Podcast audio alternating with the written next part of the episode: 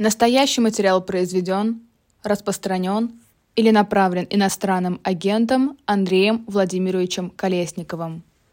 Мы продолжаем. Это «Живой гвоздь», утренний разворот. Владимир Роменский, Маша Майерс. Поставьте прямо сейчас э, лайк, кликните на большой палец, если еще этого не сделали. Вижу, что смотрят нас э, более 8 тысяч, ну, а лайков всего 3. Давайте попробуем это исправить. Я, конечно же, рад приветствовать в нашем эфире Андрея Колесникова, эксперта фонда «Карнеги». Андрей Владимирович, здравствуйте.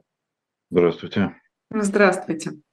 Можно я прям это э, издалека? А почему Путин не идет на выборы, почему об этом еще не объявил? Хочет э, подогреть ситуацию, саспенса?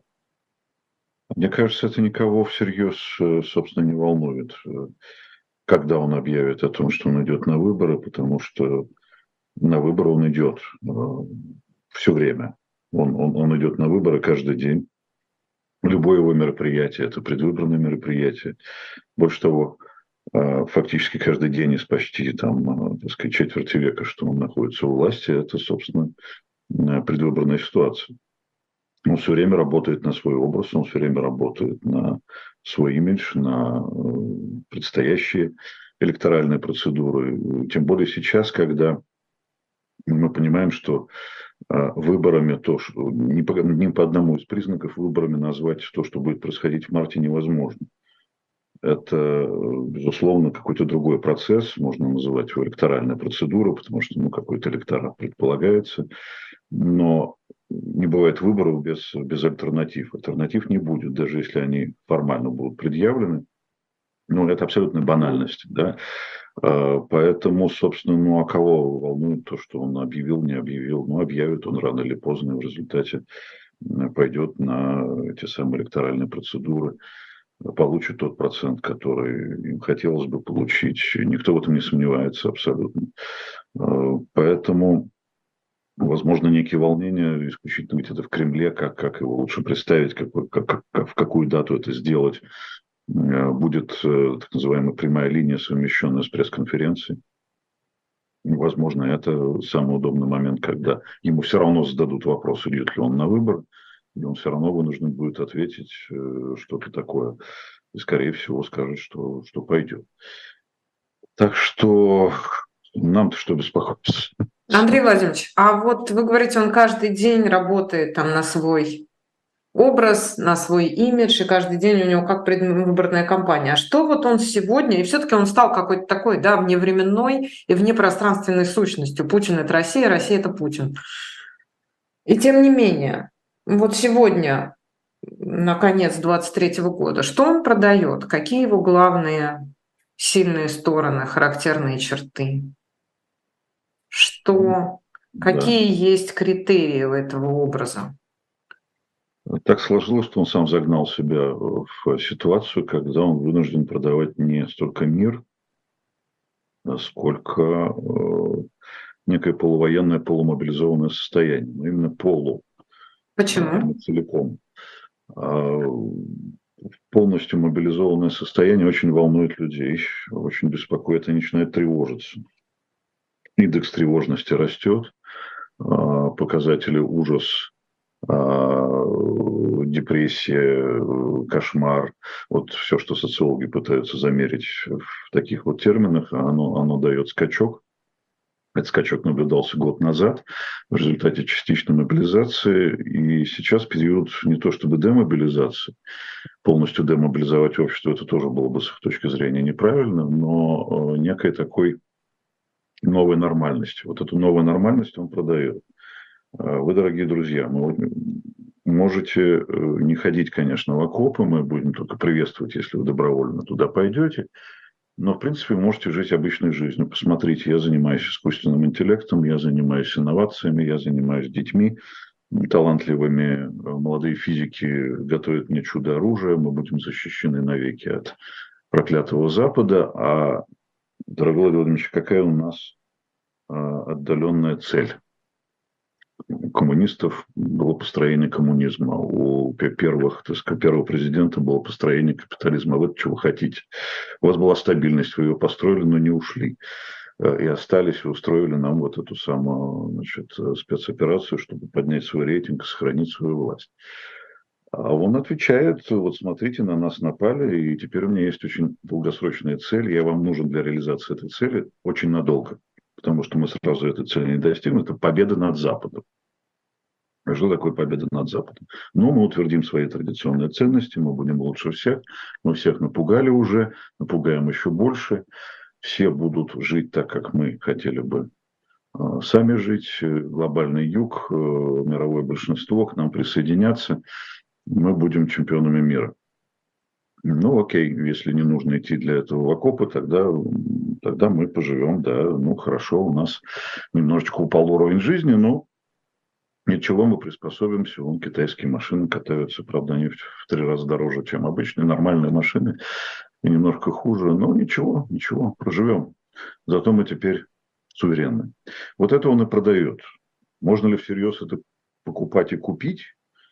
Но ведь покупают же. Но ведь покупать получается. Получается, это ярмарка, это вот распродажа, э, бог знает чего. Покупают даже какие-то представления о якобы традиционных ценностях. Раз как далеко сказал, государство что... может зайти в этой э, борьбе за традиционные ценности? Э, вот это несколько пугает. Пугает. Пугает. Государство пережимает в этом смысле. Я бы на его Почему? Месте... А в чем? Приведите пример. Аборты. А вы думаете, всерьез вся эта история? Это не, не какой-то просто, не какая-то дискуссия вокруг вечной проблем э, человечества? Понимаете, безумие имеет инфекционную природу. Вот они все начинают об этом говорить. От патриарха до там, каких-то там сенаторш а, и до каких-то там депутатов.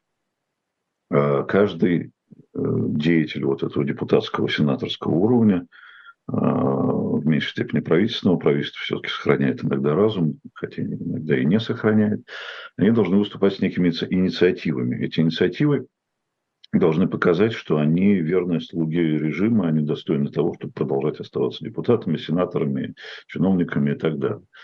Инициативы должны быть в духе времени. Дух времени – это падение в глубокую архаику, куда-то там, в лучшем случае, в начало 50-х 20 века. Э, и, безусловно, вот борьба с, с абортами, она входит вот в возможный, так сказать, набор этих предложений. Э, при этом э, нет проблемы абортов в стране. Просто нет. У нас количество абортов равняется примерно европейскому уровню. У нас модернизированное общество. И вот эта проблема. Общество может, конечно, принимать всерьез какие-то рассуждения о традиционных ценностях и нашем величии. Кто-то имитирует э, принятие этих ценностей и понимание того, что да-да-да, мы велики. Кто-то просто помалкивает, кто-то возмущается в голос. На самом деле, да, есть и такие люди. Общество ушло далеко вперед. Ну, естественно, оно же попало в рыночную экономику, оно стало потребительским мы немного недопоняли, что демократия, оказывается, имеет отношение к нормальному потребительскому уровню. Если у вас демократия, то этот потребительский уровень сохраняется. Если его нет, у вас проблемы. А, но, тем не менее, вот надо как-то, так сказать, соответствовать э, духу времени. Клиники частные отказываются некоторые да, от производства абортов, что совершенно не соответствует ни законодательству. Ну, в ряде регионов просто этого от них требуют. Вот. Значит, дальше мы переходим к тому, а требует ли что-либо делать. Где-то требует, где-то, скорее всего, ну, условно, там в 99% случаев никто ничего не требует. Люди делают все сами. Самоцензура страшнее цензуры. Бежать впереди паровоза – это более страшная функция, чем как бы быть подгоняемым этим паровозом. Все сами делают. Суды возможно, так сказать, я полагаю, да, безусловно, наверное, существует телефонное право, но суды, прокуратура, следственные органы назначают эти безумные сроки лишения свободы, нарушают собственное авторитарное законодательство, сажая людей ни за что, э, не потому что Путин им это сказал. Путин ничего им такого не говорил. Они это делают сами много раз я уже говорил, книжные магазины убирают книги иноагентов э, не потому, что им кто-то сказал. Они это делают сами. То же самое делают библиотеки. Это цепочка безумия, которая вот э, идет уже даже не сверху, а снизу. Заранее готовы сдаваться властям. Э, заранее готовы разоружиться перед партией. Это логика конформизма такого, да, который с пассивного превращается в довольно активный. Вот мы сейчас на этой довольно опасной стадии. Возможно, спасает, э, как экономика спасает то, что она рыночная, так и общество немножко еще не до конца тоталитарное, потому что оно все-таки модернизировано, оно привыкло жить в свободных условиях, оно привыкло потреблять э, по рыночным правилам. Вот э, мы находимся в неком пограничном состоянии, и Э, Кремлю бы надо это все вещи как бы учитывать, где-то пережимать, пережимают, может быть, они это чувствуют. То есть Сталин тоже после 1938 года сказал, что мы немножко это самое пережали, да, надо как-то, так сказать, вернуться к нормам социалистической законности. Вот, вот такая точечная, тонкая настройка, она пока еще возможна. Андрей Владимирович, а для того, чтобы... Пережали еще мы не услышим. А для того, чтобы вот в этом вот, э, вот в этой сверхидее путинской оказаться, нужно закрывать страну, как вы считаете? Если они хотят сохранить э, э, спокойствие в стране, что тоже важно. Кстати говоря, плата за это спокойствие, входной билет для гражданина, это прийти на эти самые так называемые избирательные участки, на так называемые выборы и, так сказать, проголосовать за кого понятно, да, отчитавшись перед начальником, прислав ему фотографию э, избирательного бюллетеня, как это все чаще и чаще делается не только в государственных, но и в частных организациях. Э, вот если они хотят сохранить это спокойствие, сохранить этот условно как бы социальный контракт с населением, им бы этого не надо делать. Им как раз хорошо, они говорят, смотрите, Запад сам закрывает границы. Смотрите, что делает родная Финляндия, так сказать. Она закрыла все входные, так сказать, пути э, в Европу через себя. Сейчас то же самое начинает делать там Норвегия, кто-то там еще, страны Балтии. А, это не мы закрываем. Да мы-то открыты миру. В чем проблема-то? Мы вообще свободная демократическая страна. Это они от нас закрываются. Они нас закрывают, как они закрывают нашу культуру, так они закрывают, э, собственно, э, потоки людей. Они не дают вам свободно перемещаться. Мы-то что? Мы здесь при чем? У нас все нормально вообще-то. Мы готовы и дальше жить. Ну да, окей, боевые действия, но мы достаточно успешные, ресурсов у нас хватает. Мы идем к своей цели, долго к ней будем идти, вот к этой самой победе над Западом. Так что мы здесь ни при чем. Но это все может поменяться в какой-то момент, в какой не, и почему мы, мы не знаем, в конце концов. Безусловно, есть и истребиное лобби, и конспирологическое лобби, они тоже работают. Они хотели бы и закрыть, и, и всех мобилизовать на свете, но, но Путину, Путину нужно как-то, так сказать, головой думать и как-то балансировать эти интересы. И пока у них э, настроение такое, что нужно граждан как-то гражданам показать, что мы живем в обстоятельствах нормальности. Андрей Владимирович, а Чачваркин прав в своем монологе о том, что Путин всех переиграл, всех победил, всех сделал? Ну, и, а, а, а Запад, э, Запад нас не, не взлюбил и, и, и все испортил. Ну, в чем-то, наверное, прав. Может быть, у него как бы такая несколько экстремальная форма э, объяснения этой самой ситуации. Но то, что э, предыдущая модель противостояния Путину то ли зашла в тупик, э, то ли заходит в него, это более или менее очевидно. Вот исследователи из Карнеги, Эндрю Вайс и Юджин Румер неделю назад опубликовали статью в Wall Street Journal о том, что нужно отказаться от магического волшебного мышления, о том, что вот э, такое будет поражение Путина, и все встанет на свои места. Но нужно трезво взглянуть на э, ситуацию сейчас этому самому Западу а, и э, подумать, как действовать дальше.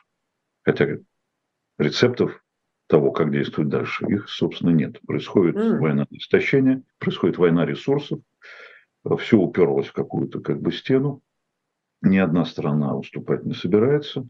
Что делать дальше, не знает никто, ни с той, ни с другой стороны. Ну, со стороны Путина тоже мало кто знает, что делать. Поэтому нельзя сказать, что он такой уж, уж, уж счастливчик, и здесь ему тоже опять повезло. Но то, что у него складывается все лучше, чем можно было предположить, Наверное, это в этом смысле Чичваркин, наверное, прав.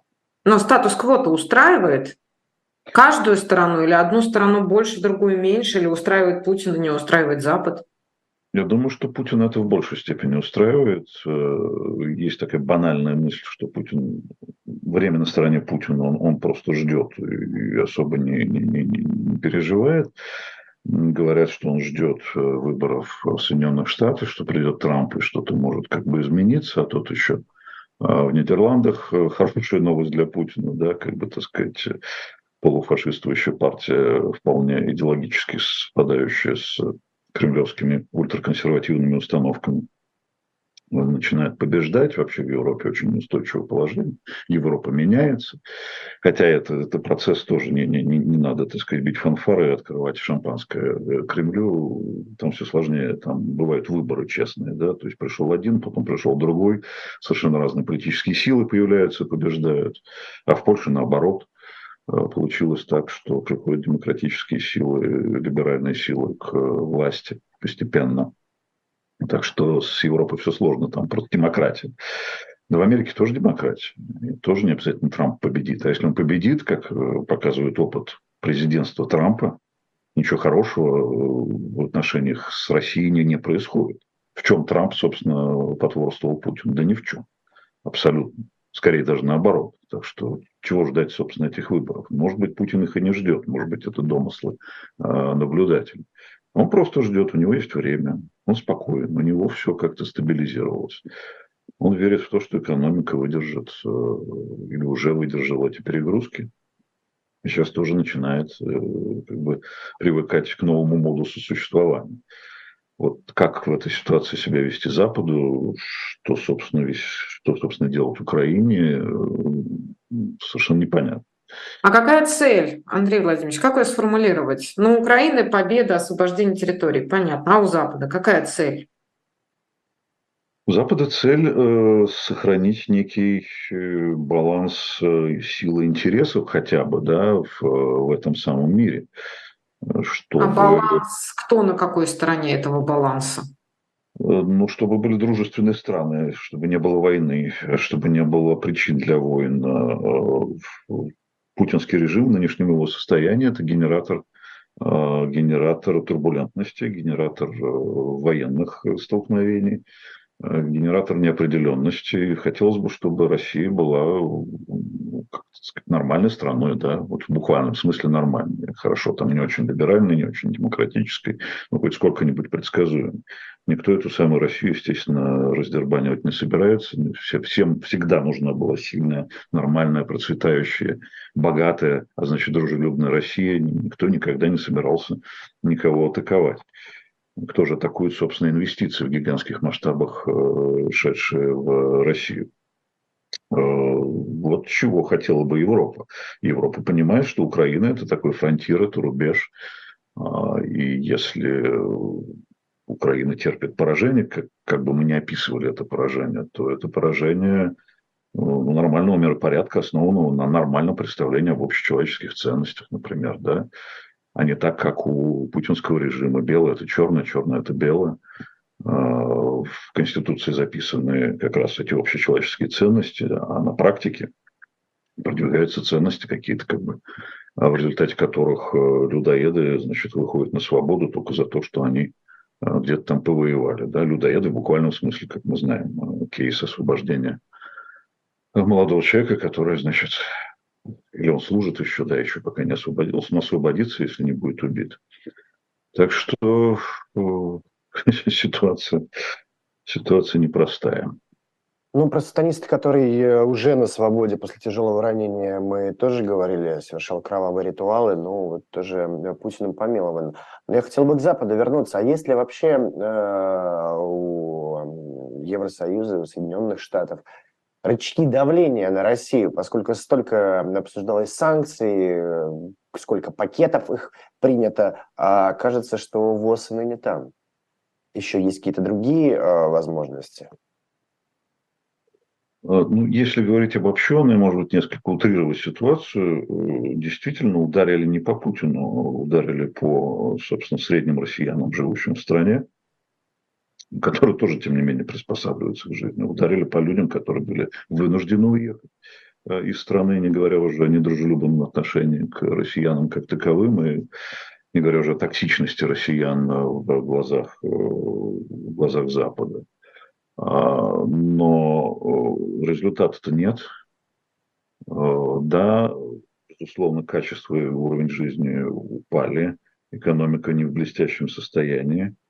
Э, рост этой самой экономики, безусловно, обеспечен государственными инвестициями в военно-промышленный комплекс.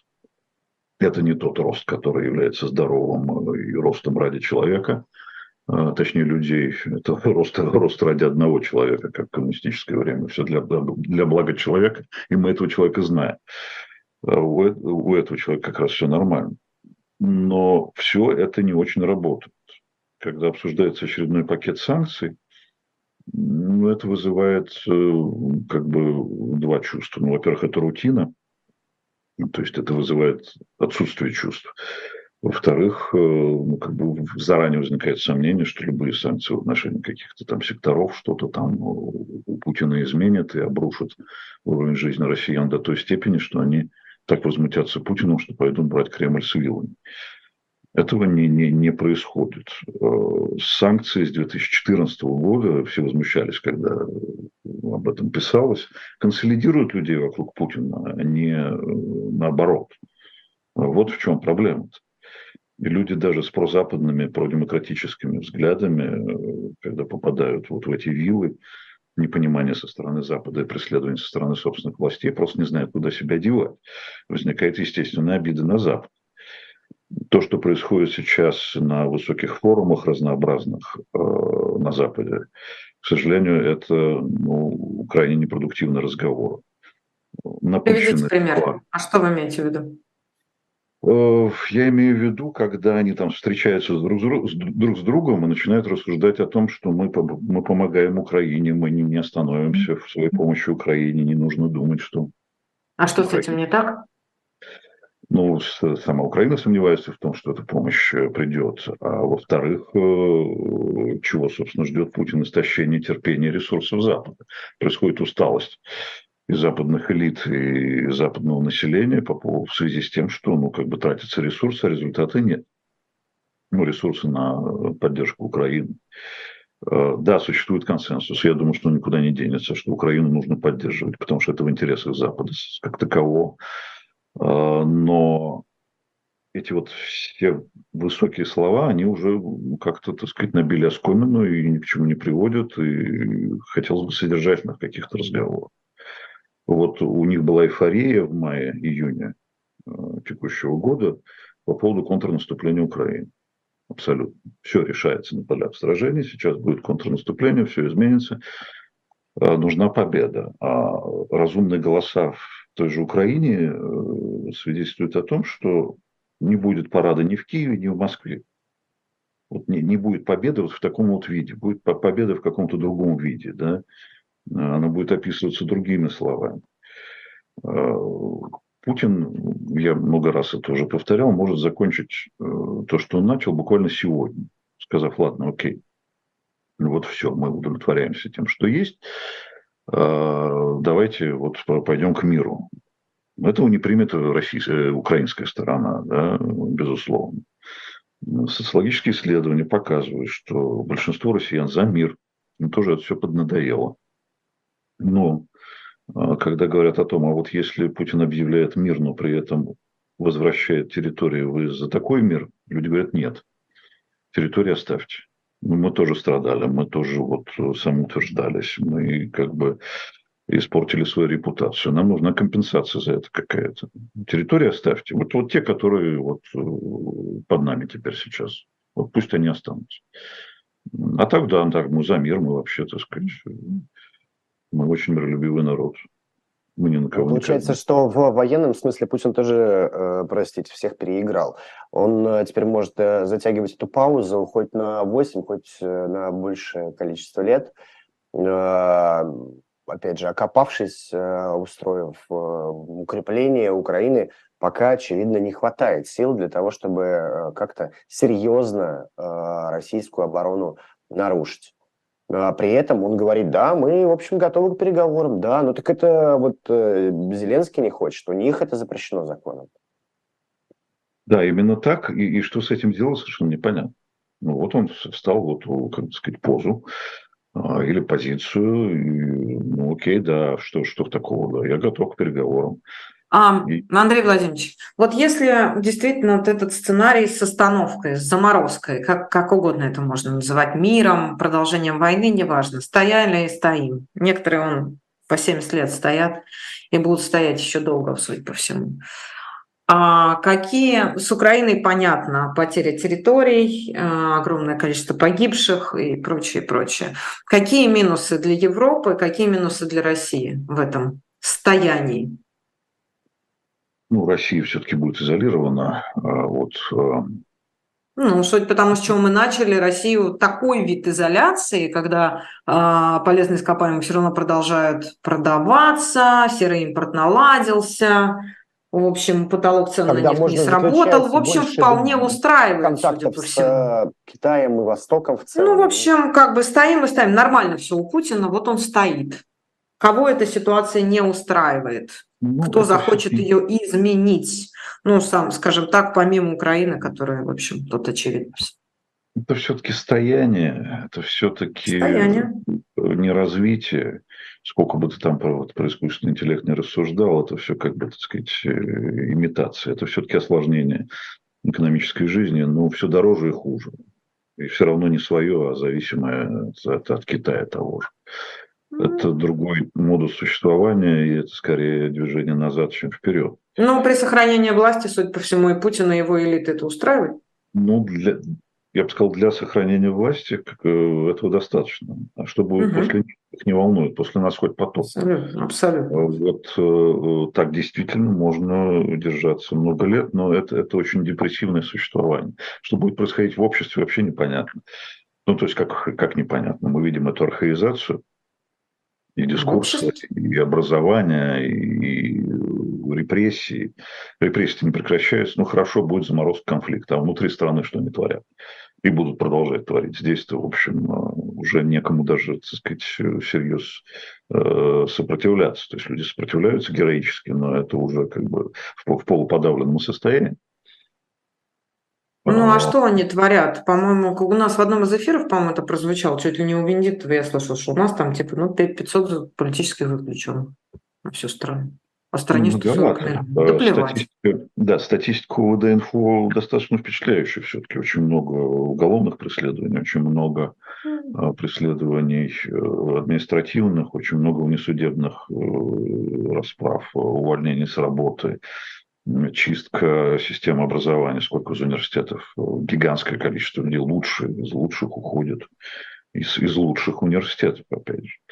И все это под угрозой, как бы вот все висит на ниточке. И, ну, это плохо очень для мозгов и душ людей. Это, это будет страна с ну, если называть вещи своими именами, немножко дикая все-таки. Две да, на ниточке, и, и, и, и почему эта ниточка может порваться? У меня просто такое ощущение, mm. что наоборот, э, ну, канат, причем э, стальной, и у тебя, ну, одного худрука уволили, ну, посадили другого драматурга, а, этого избили, а, не знаю, какого-нибудь сжигателя Коранов. Ну, а общество-то, почему оно на ниточке находится? Нет, нет, вы, вы, вы правы. Мы просто с вами вместе рассуждаем, что, собственно, может э, произойти со страной. Ничего хорошего, но в этом состоянии, наверное, можно жить довольно долго. Но так жил Советский Союз. Ну, и... значит, Путина устраивает, э, Украины нет ресурса, чтобы изменить эту ситуацию. Ну, представим себе, что его не будет. А с Западом что, его тоже, ему тоже ну, норм? Ну, стойте там себе, Мари... Мариуполь наш, извините, да? Запад э, в непростом как бы, положении, в непростом состоянии. При том, что вызовов у него тоже хватает, и, э, так сказать, тот же самый Китай. Но даже с Китаем можно как-то договориться, но, но не с Путиным. Значит, придется приспосабливаться к жизни э, с одной шестой части суши, которая будет в таком неопределенном состоянии и может быть в таком неопределенном состоянии довольно долго. А если считать еще российский народ токсичным и враждебным, то, собственно, эту территорию можно исключить вообще как бы из, из жизни. Но это невозможно, она никуда не денется. Если нынешнее поколение политиков считает, что следующему поколению политиков нужно как-то все-таки облегчить жизнь, чтобы Россия когда-нибудь стала нормальной, чтобы там был нормальный человеческий капитал, но нужно открывать страну для, а, для россиян.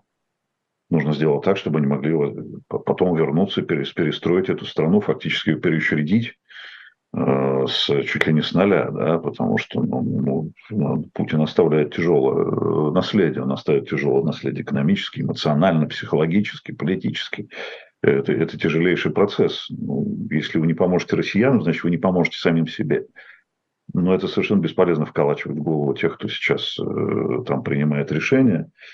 Э, я здесь в России часто разговариваю с дипломатами, которые все прекрасно понимают. Он говорит, мы не можем ничего, ни на что повлиять. Э, нас просто не слышат. Зачем тогда вы держите послов здесь, в конце концов, ну, которого должны объяснять, что здесь происходит? Нельзя сказать, что им не, не объясняют это мировые газеты. Нью-Йорк Таймс, там, Financial Times, Wall Street Journal. Им пишут все примерно так, как здесь действительно происходит. Почему не учитывать это в своей политике? Ну, это серьезные вещи. Это не, не, недостаточно отделываться пафосными фразами «мы поможем Украине, все будет хорошо». А вы понимаете, какая штука? Сейчас, прости ради бога, я вот, вот вы сказали там пересобрать, да, переучредить. Вот тут вот таких, и я практически с начала войны нахожусь за границей, и вот тут таких пересобирателей и переучредителей просто вот прод прудишь называется. Каждый первый, каждый второй говорит, вот сейчас, подождите, Путин сдохнет, я вот сейчас поеду там все и пересоберу, и переучрежу. Ну, сказать, что они выглядят наивно, это, наверное, самое мягкое, что я могла бы употребить, самый мягкий термин. Ну, то есть это вот не работает, как кажется, как будто бы. Вы в некотором отношении правы, но в любом случае нужен этот разговор о, о будущем. Собственно, отчасти он имеет терапевтическое значение. Отчасти, возможно, это имеет какое-то практическое значение, потому что нужно думать, какие шаги нужны да, после того, как этот режим там начнет отступать. А, есть здесь элемент политической наивности, безусловно, потому что даже в оптимистическом сценарии при уходящем Путине или там ослабленном путинизме ну, поначалу-то, в общем, наверное, не, не сразу придет э, власть контрэлиты. Там в элите хватает людей, ну, условно говоря, мишустинского типа, которые ну, готовы эту власть перехватить, ее более-менее нормализовать, начать процесс, там, я не знаю, открытия России Западу, начать выпускать политзаключенных. Э, но они совершенно не, собираются, не собираются делиться своей властью ни с кем. У них тоже инстинкт к власти довольно сильный, укрепленный путинскими годами. Они-то тут сидят.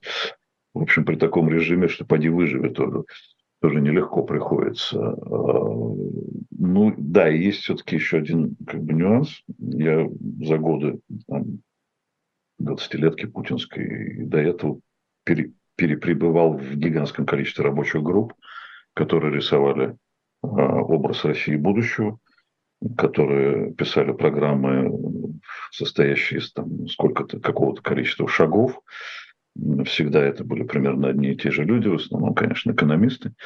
Э, ни к чему это не привело. И когда сейчас я вижу как бы новые программы, даже хочу их почитать при всем уважении. Как, как автор я не могу себя заставить это читать, потому что я это уже сам писал миллион раз и редактировал. Это, это уже невозможно. У нас, не, у нас не получилась эта модернизация. Все рецепты написаны 28 раз, э, переписаны, и, и что? Но, тем не менее, как Э, сценарное упражнение, как э, терапия, но это все равно какая-то такая важная штука. И думать о том, что делать с этой самой Россией, все равно приходится. Все равно даже ветераны движения этого, там, а, продолжают и семинары, и онлайн-семинары, и пытаются понять, почему это произошло, а что делать в этой ситуации, а что делать после Путина и так далее. Э, русский человек так устроен, что он должен думать. Это хорошо, что есть люди, которые еще способны думать, берут на себя эту функцию. Какие сейчас остаются методы политической борьбы э, с путинским режимом? Многие обсуждают выборы. Что вы думаете, как э, следует поступать? Портить бюллетени, бойкотировать или же за Надеждина Гивлинского голосовать? Ну, здесь ведь как?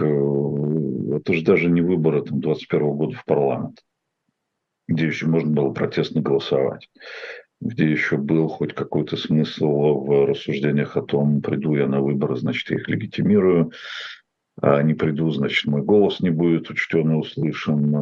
Вот это, эта дилемма до сих пор существует, и, собственно, внутри нее мы, существуем, мы продолжаем как бы рассуждать об этих электоральных процедурах. Но бессмысленность э, подачи голоса, которая, наверное, все-таки пропадет. Э, может, я неправильно рассуждаю. Есть аргументы и за то, чтобы пытаться что-то сделать, и против, но понятно, что не будет никакого там единого кандидата от оппозиции. Понятно, что не зарегистрируют кандидатов, которые ну, будут иметь хоть какой-то смысл. Э, и что? Вот не очень понятно, как использовать эти выборы для того, чтобы э, пробудить э, общественное самосознание в той массе, которая глубоко равнодушна и именно пассивно поддерживает Путина. Им, в принципе, все равно кого поддерживать. Вот пришел бы Пригожин к власти неожиданно, ну, они бы Пригожина поддерживали. Вот это вот люди середины, да, там какие-то 40-50% населения, которые собственно, готовы мириться с любой властью, лишь бы их не трогать. И вот это пассивное голосование, она, его, его перебить будет довольно сложно. А также добровольно-принудительное голосование. Он трогает, он трогает. Вот вы сказали, лишь бы их не трогали. А мобилизация, а пенсионная вот, реформа, да. а аборты. Вот если тронет, э, могут быть проблемы. Поэтому они трогать пока не решаются. По крайней мере, до этих самых э, президентских так называемых выборов. А что там будет после, это, это большой вопросительный знак. Да все они решились уже. Репрессии есть, э, дискуссия об абортах есть, дискуссия о геях, ей уже там сто лет, э, мобилизация уже была, чего еще не было? Уже фактически пенсионная реформа уже была, то есть и это сожрали. И все, все проглатывают и проглатывают и проглатывают. И будут проглатывать. Уже людоеды по улицам ходят, норм. Убийцев, убийц, насильников отпускают, норм. Что еще должна сделать власть, чтобы в конце концов разозлить это общество? Ну, пассивное, пассивно одобряющее. Уже ну, гробов в каждом, можно говорят, что в каждой деревне уже гробов по несколько штук. И то, и, и опять норм. И всем. Знаете, да, есть подозрение, мы тут обсуждали с социологами, так сказать, коллегами, это, что могут проглотить еще одну мобилизацию и военное и положение границ. Но настроение сильно ухудшится. А мы должны все-таки как-то, так сказать, быть бодрее. У нас ВДНХ mm. показывает Россию такую вот мирную, развивающуюся. Тогда совсем развитие закроется. Но людей не будет, неким, неким будет работать. А искусственный интеллект не заменят рабочую силу. Так что лучше так, как сейчас, вот, вот, э, для власти, если они, конечно, ну, так сказать, что-то в чем-то понимают, но пока им ума да. не двигаться Я дальше. для себя вот помню, э, так, как сейчас. После, после, опять же, той победы, по-моему, 18 года, которую Путин одержал, как-то было вот это ощущение того, что наступило без времени, ничего не происходит, и вот такое было давящее чувство, что это еще на долго и долго, но, э, к сожалению, э, даже вот тот застой достаточно быстро сменился э, ужасными событиями. Ну, это как-то из моих личных ощущений и впечатлений, в общем. Ну, и твоего личного пузыря ведущего телеканала «Дождь», правда же? Вов. Конечно, конечно. Я э, беру, наверное, и смотрю на эту ситуацию глазами из своей головы, конечно. Это точно. Ну, знаете, э, действительно, э, мы пытаемся как-то все рационализировать, объяснить, понять, и это правильно. Но вот фраза Юрчика, которая вынесена в заголовок его книги, это было навсегда, пока не кончилось. Это угу. одно из как бы, объяснений, причем очень адекватных объяснений того, что произошло с похожим режимом. Мы сейчас, у нас какой-то рецидив Советского Союза, как будто вот Э, повтор идет, да, вот как буковка «Р» была в те же советские годы, когда был повтор, там, я не знаю, забитого гола. Вот как, как будто мы провалились туда же, mm вроде бы все нормально, тогда все сидели в НИИ, гоняли, гоняли чаи, сейчас, ну, тоже как 6 часов вечера, народ, вот фиг в метро войдешь, да, все с работы едут. В 9 утра все на работу едут, все, все нормально. А потом это куда-то девается, куда-то исчезает, потому что что-то надломилось. Э, какая-то невидимая миру, так сказать, э, досточка, я не знаю, ниточка и так далее. И вовсе не потому, что кто-то затеял какой-то заговор, просто оно развалилось само в силу своей неработоспособности. А то, что режим все-таки не очень эффективный, ну, ну это, это более-менее очевидная штука. Спасибо вам большое. Спасибо. Мы благодарим вас за этот разговор. Да, Андрей Колесников, эксперт фонда Карнеги, политолог был нашим гостем.